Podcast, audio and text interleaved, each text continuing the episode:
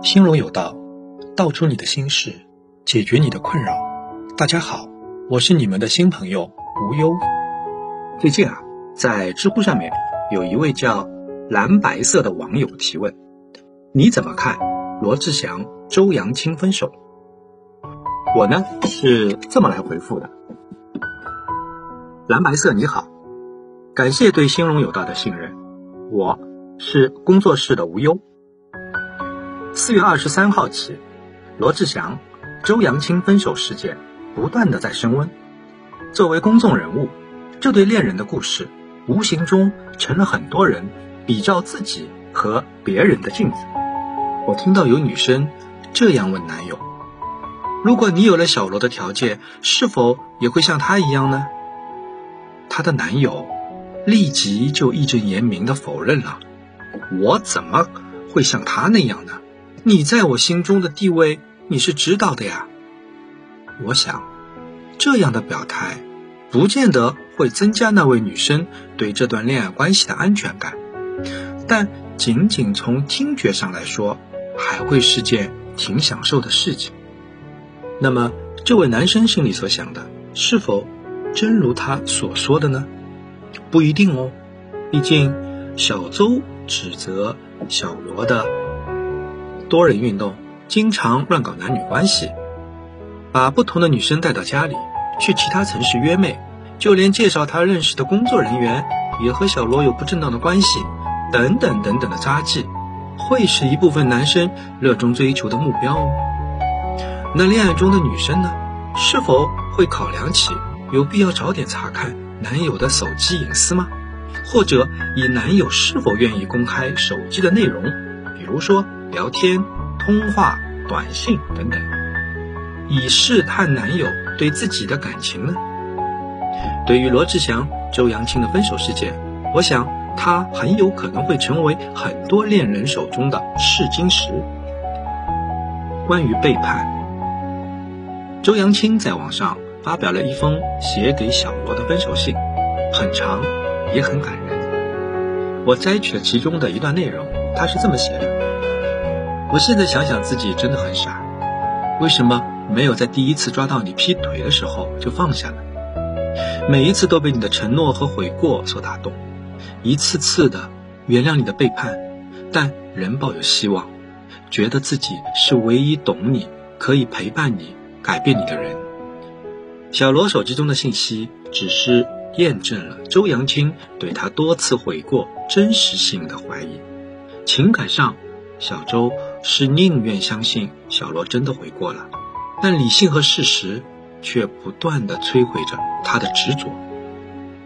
背叛感情的人常会找出各种理由，比如说追求享受、新鲜和自由是人的天性，以及各种借口，比如环境所迫啊、身不由己、逢场作戏、释放压力等等，其目的是为了掩饰或者说推脱落。自律性的缺陷，围绕这些理由和借口，有背叛动机的人总能找到各种适合的场景、时机，以击中对方最脆弱的内心情节。处于情景中的一方可能无法识别出这样的荒谬，但脱离情景后，一方是能够发觉其中的问题的。我们通常都把这种理由和借口归纳为诱惑。又将道德规范作为辅助判断的工具，有了这些武器，在一方觉察到对方第一次劈腿时，是有足够的对抗能力的。但是，一方常会因为一些任性，当然这个任性是打引号的，和无奈而做出妥协。他或者是他本是希望以这样的宽容换来背叛者的同情、怜悯和忏悔，可实际上，这。只是徒增了背叛者再一次背叛的自信和勇气。背叛者是明白自己存在弱自律性的缺陷的，面对被原谅，他或者他必会有一些悔过性的表演。这种表演是有着多重作用的：A. 淡化冲突的紧张氛围。毕竟啊，自己还是需要从恋人身上获得大量的情绪、经济、心理。等方面的价值的良好的氛围呢是必要的前提条件。B，疗愈或强化背叛的合理性。人的内心嘛，总存在善的一面，他或她也会因为有违道德标准而感到自责，毕竟这是愧对恋人的事情。当然，还会由此引发对丧失自制能力的恐慌。如果这种自我的失控感严重的话，哎，真的会打击到他的自信的。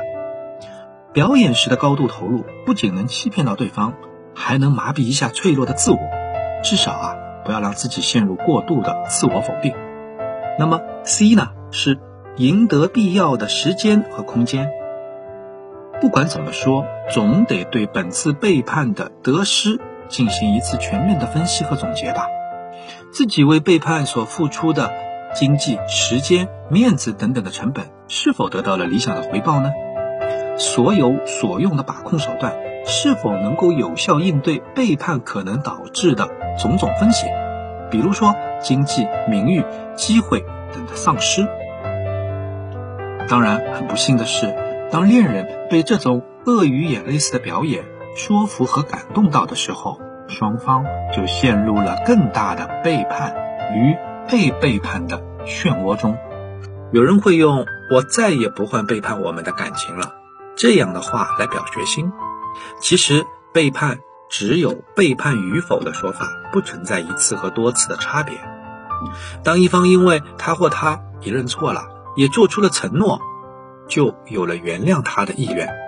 那其实呢，这是源于要维持对这段关系的习惯。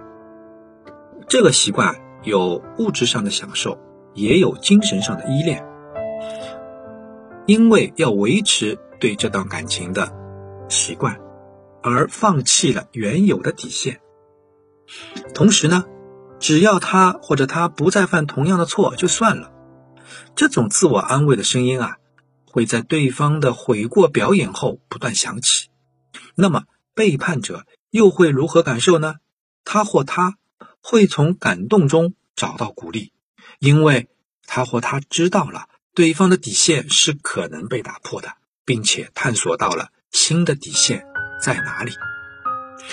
为了避免这种恶性循环的发生，我们可以思考以下几个问题：一。如果你的底线就是无法容忍背叛，那么你要做好以下三件事情：保持对底线的执着。毕竟啊，短暂的退守和隐忍，终会在将来的某年某月某日爆发，或因为激情趋于平淡，或因为新生的矛盾，再或因为彼此在成长中掉队了、偏离了。聚焦内心的关键点，自己是否有能力承受失去这段关系的冲击，并为之。做好准备，防止被对方的各种悔过所打动、所欺骗，不要在情绪下做选择。